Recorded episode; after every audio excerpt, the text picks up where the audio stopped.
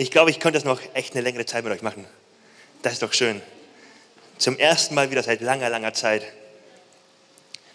So stark gemeinsam unterwegs zu sein, gemeinsam hier am Campus in Soling Gottesdienst zu feiern, Kirche zu bauen, ein Segen zu sein für diese Stadt. Das ist unser Auftrag. Wir glauben als Kirche, Gott hat einen Auftrag für uns. Gott will, hat einen bestimmten Plan für uns. Gott hat uns nicht zufällig hier nach Soling gesetzt, sondern wir sollen ein Segen sein für Menschen in dieser Stadt. Wir sollen Menschen ähm, helfen, Perspektive im Leben zu finden, weil Jesus Perspektive gibt. Wir sollen Menschen helfen, ähm, einfach indem wir ganz praktisch Gottes Liebe weitergeben. Gott hat einen Plan für uns als Kirche und nicht nur als Kirche im Gesamten, sondern auch für jeden Einzelnen von uns. Gott hat einen Plan für dich und für mich. Und wir wollen uns jetzt mit der Themenreihe beschäftigen, die heißt Nachfolge. Dass wir unserem Gott nachfolgen können. Wie das funktionieren kann praktisch, dass du und ich, dass wir How to Nachfolge. Dass wir Nachfolger sein können, die Jesus nachfolgen, ihm ähnlicher werden. Und wenn du heute hier bist und Teil der Credo-Kirchenfamilie bist und sagst, ich folge Jesus nach, dann wollen wir ja, jetzt in der Predigt dir ein paar Tipps geben, wie das richtig gut funktionieren kann. Wenn du hier bist und sagst, ich bin auf der Suche, ähm, ich bin hier, um vielleicht Gott kennenzulernen, mehr über ihn zu wissen, dann ist die Predigtreihe genau richtig für dich, damit du einfach hören kannst, wie Nachfolge praktisch funktionieren kann dass du hören kannst, wie kannst du deinen ersten Schritt gehen und den wichtigsten Schritt gehen zum Thema Nachfolge. Und ich möchte direkt einsteigen in einen Bibelvers, den lesen wir in Markus 12, Vers 30, wo, wo Jesus gefragt wird, sag mal, was ist der wichtigste Punkt zum Thema Nachfolge? Hm. In jeder Predigt sagt man doch, das ist eine wichtige Predigt, hört gut zu. Hier wird Jesus gefragt, was ist das Wichtigste zum Thema Nachfolge? Wir wollen dir nachfolgen, wir wollen ähm, so leben, Gott, wie du es möchtest. Was ist das Wichtigste? Und dann antwortet Jesus in Kapitel 12, Vers 13. Und da sehen wir, du sollst den Herrn, deinen Gott lieben, aus deinem ganzen Herzen, aus deiner ganzen Seele und aus deinem ganzen Verstand und aus deiner ganzen Kraft. Das zweite ist dies, du sollst deinen Nächsten lieben wie dich selbst. Größer als diese ist kein anderes Gebot. Jesus sagt, das ist das Wichtigste. Das ist so quasi der Kern vom christlichen Glauben. Ähm, alles andere, wenn du an Nachfolge denkst und vielleicht Stichpunkte im Kopf gehabt hast, wie Bibel lesen, Gottesdienst gehen, Events machen als Kirche, das alles ordnet sich dem unter. Das alles dient dem, was wir hier gelesen haben. Aber im Kern geht es darum, um eine Liebesbeziehung zwischen Gott und Mensch. Im Kern geht es darum, dass Gott sagt, ihr sollt mich lieben, und ich liebe euch. Ich liebe euch und antwortet auf meine Liebe mit einer Gegenliebe. Und das finde ich total spannend, einfach am Anfang festzuhalten, worum es nicht geht. Jesus wird gefragt, worum geht es in der Nachfolge als Christ? Und er antwortet nicht mit einer To-Do-Liste. Ich hätte so richtig, so deutsch, hätte ich mir vorstellen können, wie Jesus eine To-Do-Liste auspackt und sagt, gute Frage, ich habe schon mal vorbereitet. Aber das macht er nicht. Und er verweist auch nicht auf Veranstaltungen und da müsst ihr mitarbeiten, sondern er verweist erstmal einfach nur darauf und sagt, du sollst deinen Herrn, deinen Gott lieben. Es geht um Beziehung. Wenn du ein guter Nachfolger sein möchtest, dann geht es im Kern um Beziehung. Und dann ähm, bleibt Jesus dabei nicht stehen, sondern zeigt vier verschiedene Aspekte auf, ähm, wie diese Liebe praktisch aussehen kann wo jeder von uns auch heute die Fragen stellen kann, in allen vier Bereichen, liebe ich Gott so in dem Bereich? Und der erste Bereich, den Jesus aufzählt, ist, liebe Gott mit ganzem Herzen. Es beginnt mit dem Herzen. Es beginnt nicht mit der Sachebene, es beginnt mit der Beziehungsebene. Die erste Frage ist, liebe ich Gott mit ganzem Herzen? Und ich habe eine Frage mitgenommen, die dir helfen kann, dir selbst auch zu fragen, liebst du Gott mit ganzem Herzen? Und die Frage lautet, Lässt sich dein Herz von den Dingen berühren, die das Herz Gottes berühren? Lässt sich dein Herz davon berühren? Ich habe ähm, ganz oft gucke ich die Tagesschau ähm, und ich gucke mir Videos an, wie schlimme Sachen manchmal passieren und ich werde oft darüber betroffen. Kennt ihr das, so eine Betroffenheit, die man so verspürt und man denkt sich, boah nein, da muss doch irgendwas passieren. Das kann nicht sein, diese Ungerechtigkeit und was auch immer. Und man denkt sich, das geht nicht, ich bin betroffen und schaltet weiter und hat es vergessen. Kennt das jemand? Das ist ganz oft so, eine Betroffenheit, aber davon spricht Jesus hier nicht. Er spricht hier nicht, nehmt das ein bisschen wichtig, seid betroffen von meinen Anliegen, von meinen Wünschen, von dem, was mir auf dem Herzen liegt, sondern er sagt, das, was auf meinem Herzen ist, soll auch auf eurem Herzen sein. Es geht nicht um eine Betroffenheit, es geht darum, einen Wunsch so zu verspüren, dass ich sage, das ist mein Herzenswunsch, dafür stehe ich ein. Dafür übernehme ich Verantwortung. Dafür bin ich nicht nur betroffen und sage, jemand müsste etwas machen, sondern es ist mein Herzensanliegen und ich sage, und wenn es niemand macht, ich mache das. Ich gehe das an. Denn was auf Gottes Herzen ist, ist auch auf mein Herzen. Es geht hier um den Unterschied zwischen Betroffenheit sein und wirklich etwas auf dem Herzen zu haben. Gott mit ganzem Herzen zu lieben heißt, ich mache das, was ihm auf dem Herzen ist, auch auf mein Herz. Und um es ein bisschen praktischer zu machen, habe ich mir auch in der Predigtvorbereitung für mich persönlich die Fragen gestellt. Warum mache ich eigentlich das, was ich mache? Warum ähm, gibt es so viele To-Dos und auch ganz fromme und ganz gute Sachen, die ich mache? Wieso ist das alles so? Und ich bin echt zu dem Kern gekommen, dass meine Antwort überall sein müsste. Ich mache das nicht, weil es ein guter Christ so macht. Ich mache das nicht, weil das halt ähm, erwartet wird von mir, sondern ich mache das, weil es einen Gott gibt, der auf etwas auf dem Herz der Menschen so sehr liebt und deswegen will ich auch Menschen so sehr lieben, dass ich investiere für Menschen, dass ich mich vorbereite auf diese Predigt, weil ich denke, Gott wird es zum Segen verwenden für Menschen, weil er hat das auf dem Herzen. Und so gibt es ganz viele verschiedene Punkte, wo jeder von uns sich hinterfragen kann, warum mache ich eigentlich, was ich mache? Und das Spannende ist hier nicht, dass es darum geht, du sollst fromme Sachen machen, du sollst aktiv sein für Gott. Das ist nicht das Anliegen davon. Es ist gut, wenn du viel machst für Gott, aber was hier der Punkt ist, machst du das, was du machst, aus einem feurigen Herzen der Leidenschaft für Gott. Machst du das, was du machst, weil du sagst, ich bin angesteckt von der Liebe Gottes. Und so sind ganz spannende Gebete, ich mache das seit einer Zeit, einfach Gebete, wo ich vor Gott gar nicht mal viele Anliegen bringe, sondern einfach ihn frage, Gott, ich habe hier eine Person, mit der ich heute ein Treffen. Was ist deine Perspektive auf die Person? Und kennt ihr das manchmal, wenn du vielleicht einen Arbeitskollegen oder ähm, eine Person hast, die dir irgendwie so ein bisschen quer liegt, wo du irgendwie denkst, boah, mit der komme ich nicht ganz so klar. Und dann fragst du Gott, Gott, was ist deine Sicht auf diese Person? Was ist deine Sicht, deine Perspektive, die du auf die Person hast?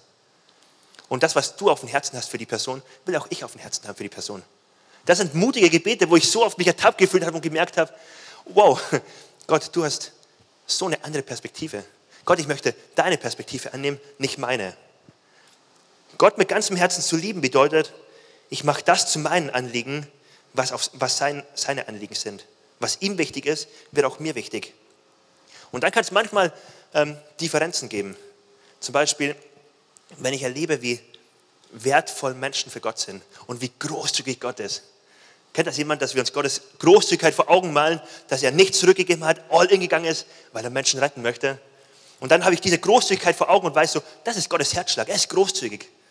Und dann gehe ich auf der Straße entlang und ich erlebe jemanden, wo ich vielleicht investieren könnte, wo ich jemand vielleicht was Gutes tun könnte. Jemand vielleicht ähm, eine Pizza kaufen könnte oder was auch immer machen könnte. Oder wo ich irgendwo mit den Finanzen, die Gott mir anvertraut hat, ein Segen sein könnte. Und das kennt ihr sicherlich auch, dass ein kleiner Dominik oder setzt deinen Namen ein, ein kleiner Mensch in dir ruft, mach das nicht. Gib es nicht ab, weil du brauchst es ja auch für dich noch. Gib es nicht ab, weil das könntest du auch für dich allein ähm, selbst ausgeben. Und dann ist die Entscheidung zwischen meiner Habsucht, negativ ausgedrückt, oder Gottes Großzügigkeit.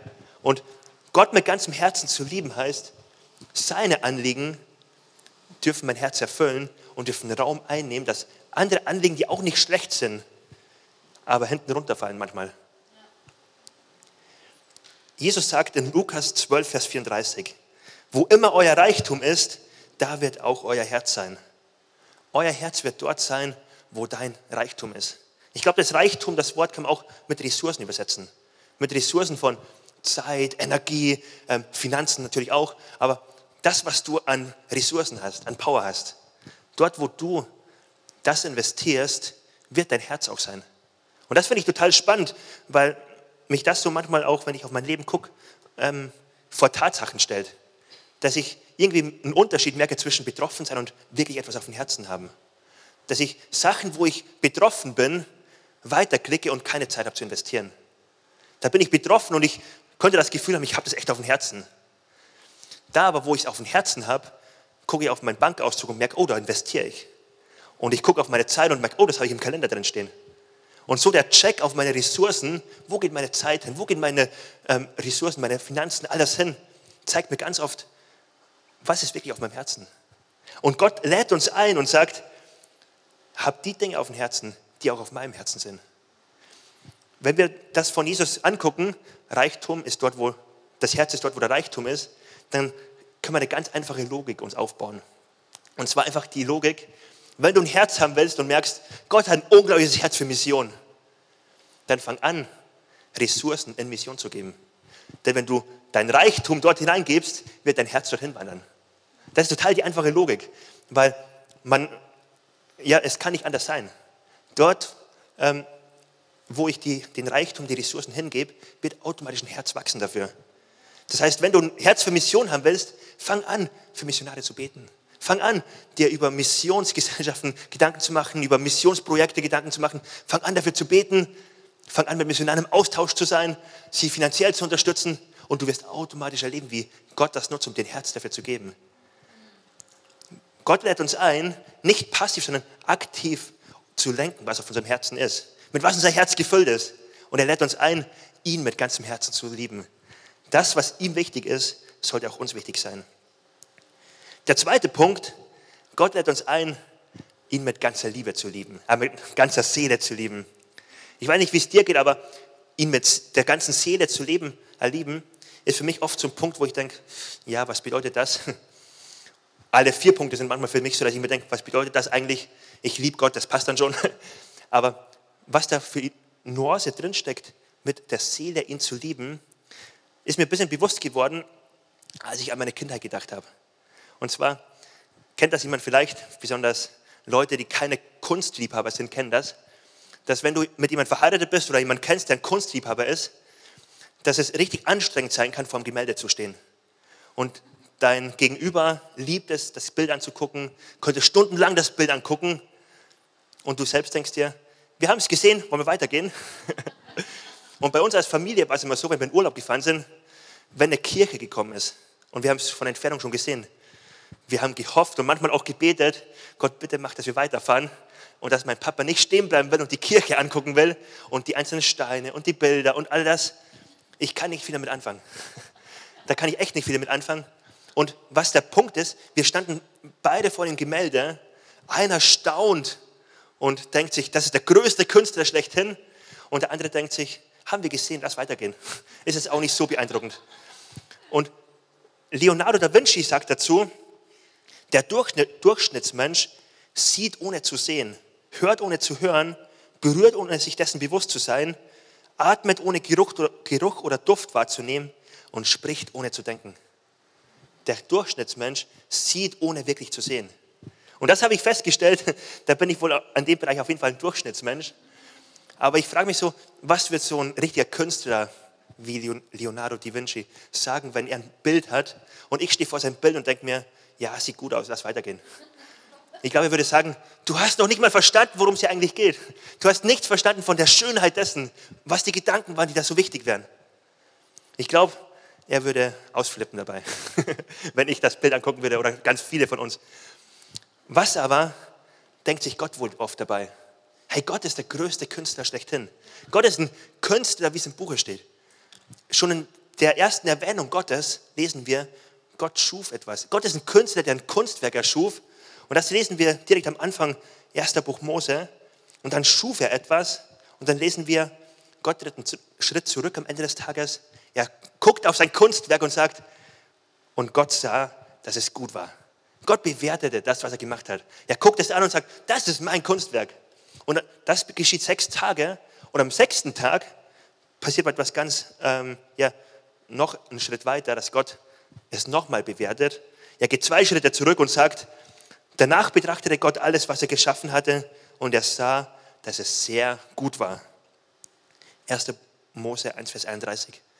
Gott ist der Künstler, der sein Kunstwerk ähm, begutachtet und sagt, wow, man könnte so sagen, da habe ich mich ja selbst übertroffen. Das ist richtig gut geworden. Was für ein Kunstwerk.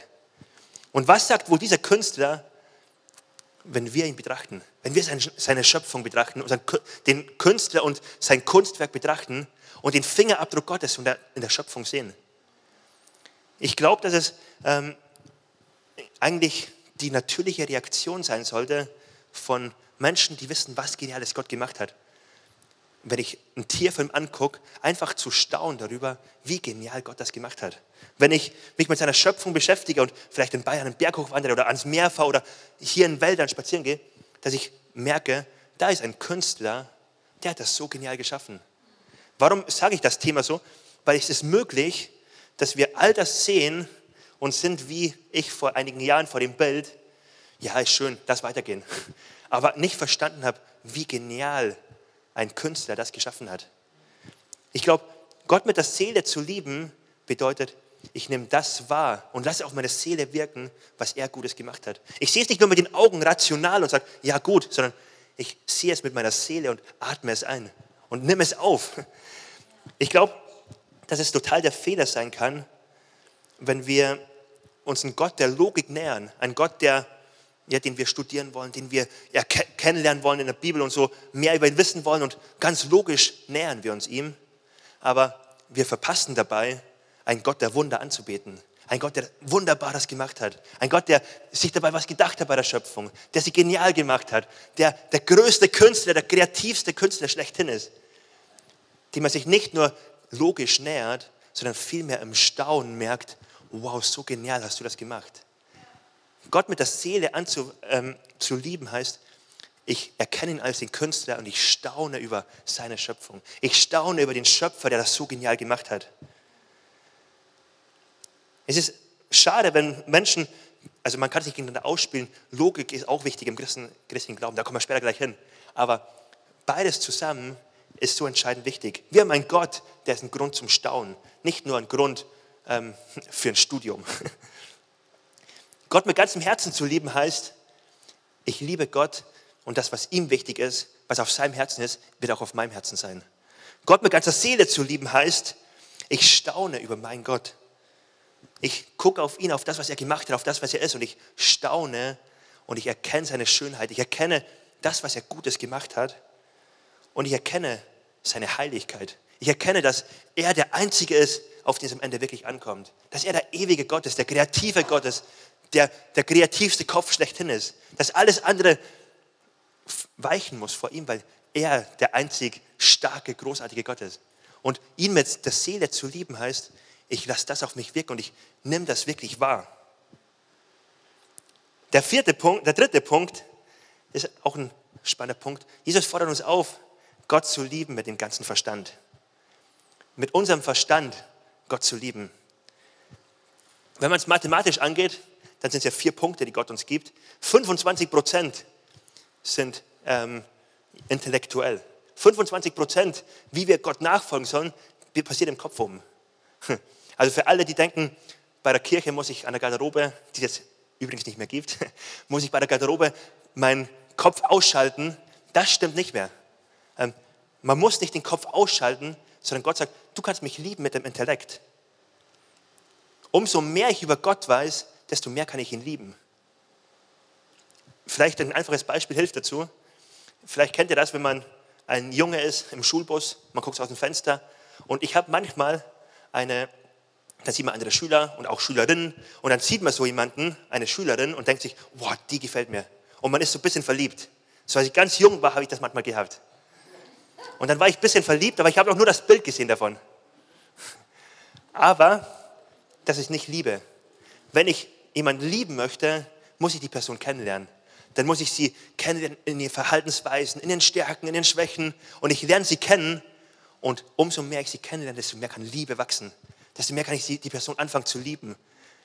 Und das ist, was Gott sagt. Er lädt uns ein, ihn zu lieben. Er lädt uns ein, ihn zu kennen und schwierigen Fragen zu stellen vielleicht auch theologische schwierige Fragen zu stellen, wo man sagt, oh, wie ist denn das und jenes und darf man überhaupt solche Fragen stellen? Ja, man darf so Fragen stellen, denn Gott mit dem Verstand zu lieben, ist in 25 Prozent der Nachfolge, die Jesus zum Kern definiert. Das ist richtig spannend. Vielleicht kennt das jemand, so mancher Ehemann kennt das bestimmt, dass man einen Streit hat. Ich kenne das natürlich nicht. Vielleicht kenne ich es ein bisschen. Aber dass man Streit hat und man streitet so und ähm, kommt von einem Thema zum nächsten und merkt dann irgendwie unterm Streit, das ist alles nicht wert. Das ist nicht sinnvoll, jetzt zu streiten ähm, wegen dem Thema. Und ich weiß gar nicht mehr, warum eigentlich, aber ich entschuldige mich eigentlich einfach. Ich sage einfach, es tut mir leid, können wir abhaken und weitergehen. Aber wie kommt so eine Entschuldigung an, wenn mein Gegenüber merkt, ich weiß gar nicht genau, wofür ich mich entschuldige? Kommt richtig schlecht an, oder? So eine Entschuldigung muss man gar nicht sagen, man muss sich gar nicht entschuldigen dafür, weil mein Gegenüber weiß genau, das tut ihm doch gar nicht leid. So was kann mir übrigens auch mal passieren. Das soll jetzt nicht sich falsch anhören. Aber ähm, so eine Entschuldigung bringt nichts, wenn ich gar nicht weiß, wofür ich mich entschuldige. Auch es gar nicht ernsthaft meinen kann, weil ähm, ich will doch nur abhacken und weitergehen. Und ich glaube, ganz genauso wie mit diesem Beispiel der Entschuldigung, kann es manchmal mit Gott sein. Dass man manchmal in so Routinen reinfällt und Gott anbetet, es halt angebetet werden muss. Gott nachfolgt, weil es halt so richtig ist. In so christlichen Spuren läuft, weil man halt weiß, was von Christen erwartet wird.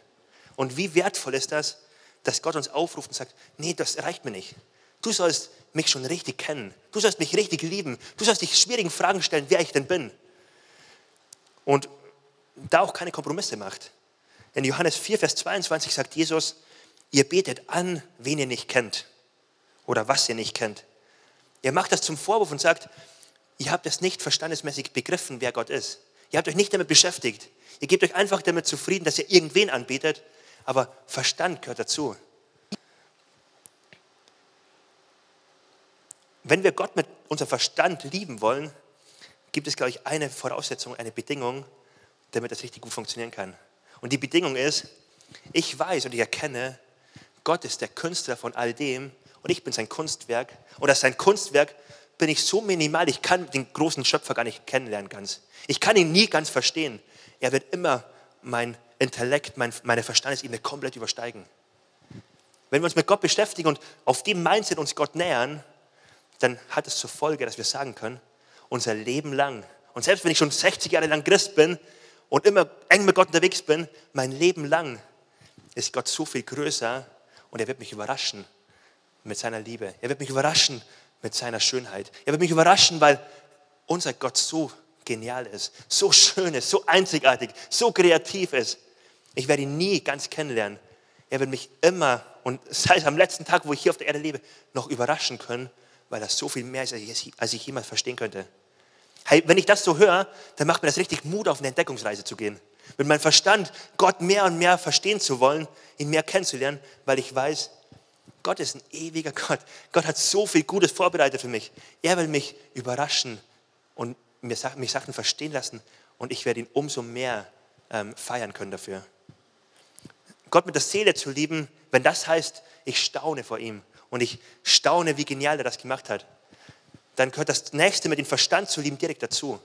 Denn umso mehr ich verstehe über ihn, werde ich absolut in Staunen kommen. Und das ist er, aber auch seine Schöpfung. Wenn ich mich damit beschäftige, wie eine einzigartige Biene fliegen kann oder eine Wespe, wie sie Regentropfen ausweichen kann und dann merke, wie genial sie geschaffen wurde. Wie könnte ich anders, als mein Gott zu danken, wie genial er das geschaffen hat? Mein Verstand lässt mich verstehen, wie genial das ist, wenn ich einen Tierfilm angucke. Und weil ich es dann verstehe, kann ich umso mehr Gott loben. Gott lädt uns ein, ihn zu loben mit unserem Verstand. Deswegen ist Wissenschaft und Glaube auch kein Gegensatz. Deswegen läuft das Hand in Hand. Umso mehr ich verstehe, desto mehr kann ich ihn loben, desto größer kann ich ihn machen. Als ein Beispiel, da könnte man viele aufzählen, habe ich Nikolaus Tesla mitgenommen. Nikolaus Tesla ist ein Ingenieur, ein Elektroingenieur, hat auch den Wechselstrom erfunden, der dafür sorgt, dass wir in jedem Haus Steckdosen haben, wo wir einfach einen Stecker reinstecken und Licht haben. Also er hat unseren Lebenskomfort revolutioniert. Und dieser Nikolaus, Nikolaus Tesla hat über 100 US-Patente gehabt und war ein richtiger Erfinder, ein Elektrogenie. Und er hat eine ganz besondere ähm, Angewohnheit gehabt, so eine Routine. Immer wenn es gewittert hat, und nebenbei, auch gestern hat es gewittert, in Soling gewittert es ziemlich oft, also vielleicht könntest du es auch übernehmen. Immer wenn es gewittert hat und richtig gedonnert und geblitzt hat, hat sich dieser Nikolaus Tesla auf seine Couch gesetzt, am Fenster in der Nähe und hat dem Fenster geguckt. Und er hat die Blitze und die Donner und was auch immer gesehen. Und immer wenn es gedonnert und geblitzt hat, stand er auf von der Couch und hat, seinem, hat applaudiert. Und er hat applaudiert für das, was da abgegangen ist. Für mich ist das nur ein Blitz und ein Gewitter. Für den, der es verstandesmäßig begriffen hat, war es so, ein kleines Elektrogenie applaudiert dem großen Elektrogenie für das, was er Geniales gemacht hat. Hey, da gibt es so geniale elektrische Prozesse, die zusammengehen müssen. Und er war so beeindruckt von diesem Blitz, dass er gesagt hat, Gott, ich will dich loben dafür, ich will dir danken. Das bedeutet, Gott mit ganzem Herzen, mit ganzem Verstand zu lieben. Gott zu lieben und seinen Verstand dafür zu nutzen. Und so gibt es ganz viele Bereiche, wo auch wir uns herausfordern lassen können. Hey, lass uns Gott loben für das, was er gemacht hat. Lass uns mit offenen Augen durch die Gegend gehen, das wahrnehmen, was Gott Geniales gemacht hat und ihn dafür loben. Und vielleicht kannst du auch deinen Verstand dafür nutzen, Dankbarkeit zu entwickeln. Vielleicht einfach ein Tagebuch zu schreiben. Das ergibt Sinn, weil ich mit meinem Verstand mir Mühe gebe, vielleicht eine ganze Liste aufzuschreiben, wofür bin ich eigentlich dankbar? Was macht Gott eigentlich Gutes? Was sind gute Sachen, die ich erlebt habe? Wo sind Gebetserhörungen, die ich erlebt habe? So oft laufen wir, oder ich zumindest, für mich kann ich da sprechen, so von einem Projekt zum nächsten und sind ganz schnell drin, immer wieder neue Sachen ähm, als Gebetsanliegen vor Gott zu bringen.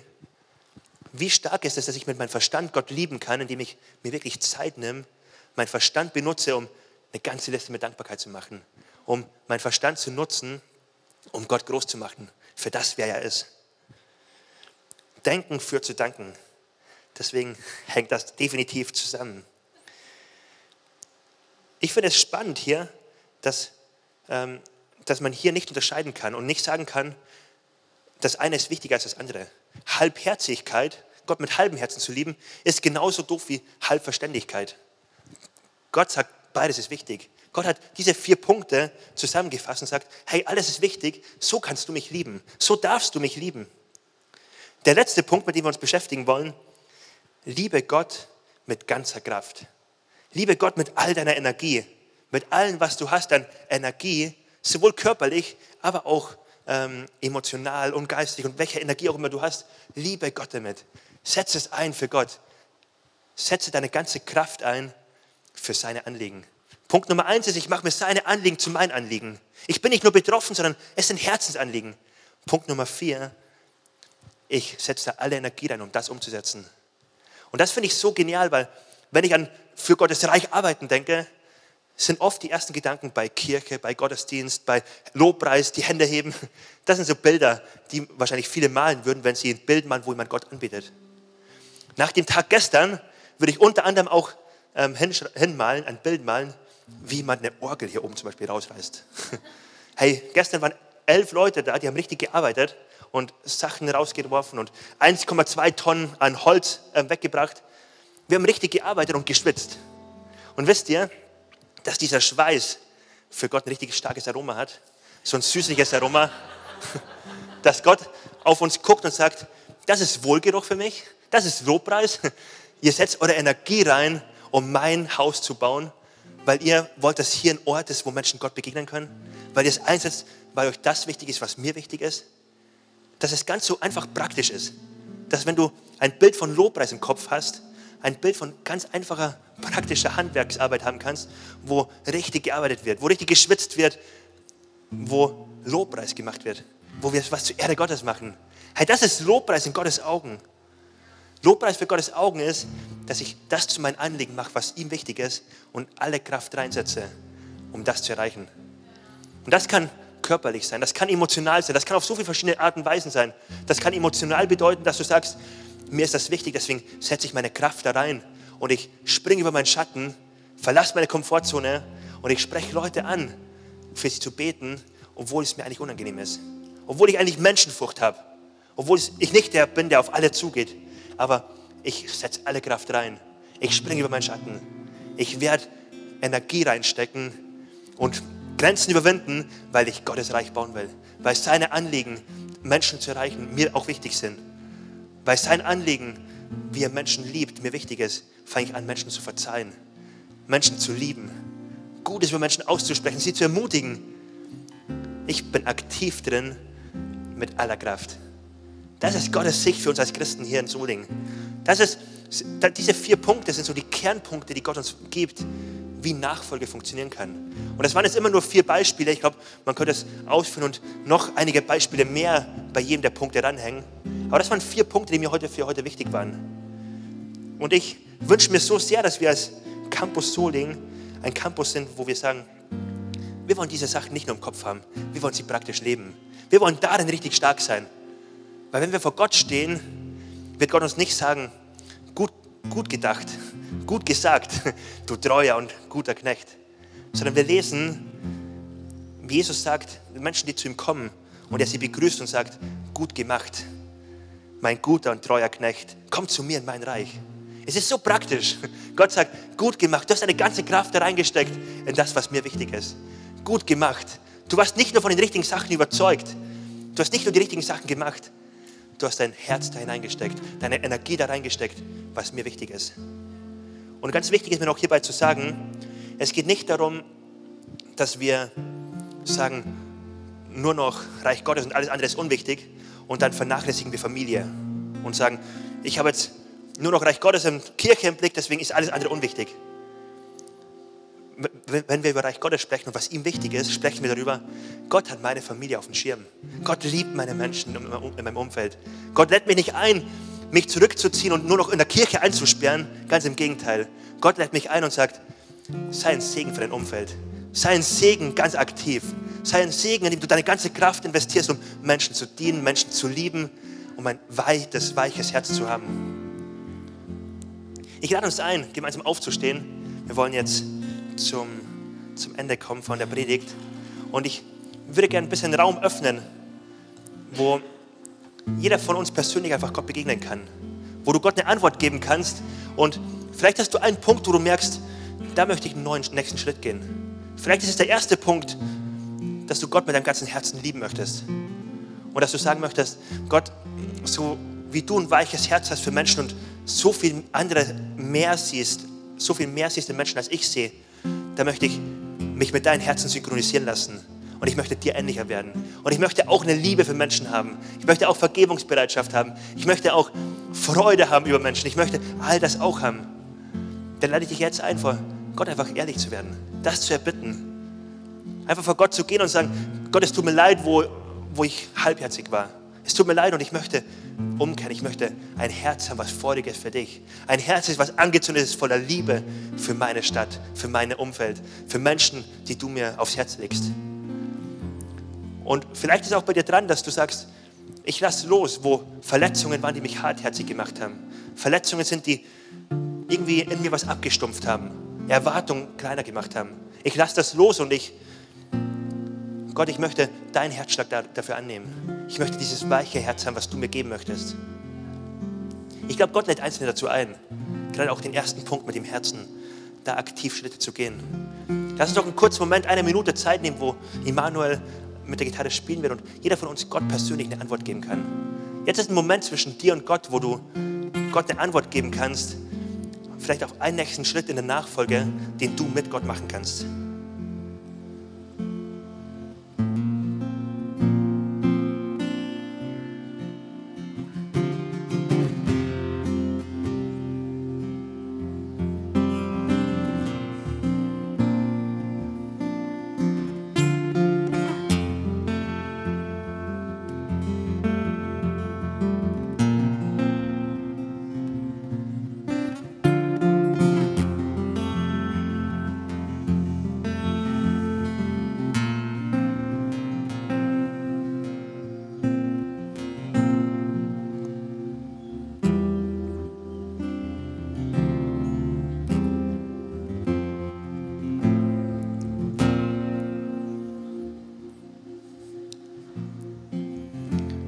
Wenn wir alle in der Haltung vor Gott, in der Anbetung stehen und wirklich mit offenen Herzen vor Gott stehen, möchte ich uns einladen, dass wir, dass jeder von uns kurz einen Moment nachdenken kann.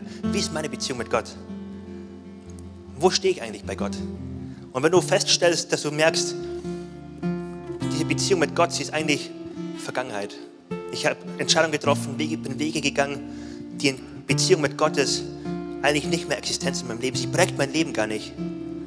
Dann möchte, möchte ich dich jetzt einladen, neuen Schritt zurückzugehen und zu sagen, Gott, jetzt bin ich wieder hier und ich möchte ein neues Leben mit dir starten. Es geht nicht um die To-Dos, die du machst. Wenn du jetzt das sagst, dann wird Gott nicht mit einer To-Do-Liste kommen und sagen, willkommen zurück und jetzt erfüll erstmal die Aufgaben. Vielmehr geht es um eine Herz-zu-Herz-Beziehung, wo Gott dich einlädt in eine Liebesbeziehung, wo er dich einlädt, dass er einen Plan hat für dein Leben und du erleben kannst, wie dein Leben mit ihm gelingen kann, wie er Herr in deinem Leben ist, deine Schuld vergibt und den Neustart ermöglicht, Beziehung mit ihm ermöglicht. Und wenn dich das betrifft und du sagst, ich möchte umkehren zu Gott, dann hast du gleich in einem Moment die Möglichkeit, diese Entscheidung für Gott zu treffen. Und vielleicht bist du auch hier und sagst, ich kenne Gott noch gar nicht. Ich habe noch nicht so viel über ihn gehört, ich habe noch keine bewusste Entscheidung für ihn getroffen, aber ich möchte heute Gott kennenlernen. Ich möchte heute eine Entscheidung für ihn treffen, ein Leben mit ihm starten. Dann hast du auch die Möglichkeit, gleich diese Entscheidung zu treffen. Und wenn du zu einer dieser beiden Gruppen gehörst, dann lade ich dich jetzt ein, einfach Gott ein Zeichen zu geben und deine Hand nach oben zu strecken. Einfach vor Gott zu sagen, Gott, hier bin ich und ich möchte ein Leben mit dir starten. Gott, hier bin ich und ich möchte einfach mein altes Leben hinter mir lassen und ich möchte jetzt dich kennenlernen als mein Papa. Ich möchte dich kennenlernen und in diese Liebesbeziehung eintauchen. Und wenn dich das betrifft, dann guck nicht nach rechts oder nach links, egal was Menschen denken. Es geht zwischen dir und Gott, darum, was Gott über dich denkt. Und wenn du einfach jetzt dieses Zeichen setzen möchtest und sagst, Gott, ich möchte diese Entscheidung treffen, dann wollen wir jetzt gleich gemeinsam ein Gebet sprechen. Es wird vorne an der Leinwand angezeigt und ich lade uns alle ein, ähm, ja, jetzt die Augen aufzumachen, nach vorne zu gucken, ähm, dieses Gebet mitzubeten. Und jeder, der sich gemeldet hat, darf es mitbeten. Alle anderen beten auch dieses Bekenntnis mit, weil es so ein starkes Bekenntnis ist, was wir immer wieder vor Gott erneuern wollen. Jesus, ich weiß, dass du mich liebst. Es gibt nichts, was ich tun könnte, damit du mich mehr liebst. Und durch nichts, was ich tue, würdest du mich weniger lieben. Du bist für mich gestorben und auferstanden ich glaube an dich. Du bist mein Gott, mein Retter und mein Herr. Bitte schenke mir die Vergebung meiner Schuld. Ich möchte als dein Kind leben und du sollst mein ganzes Leben bestimmen. Ich danke dir, dass ich durch dich wirklich frei bin und ein Leben in Ewigkeit habe. Amen.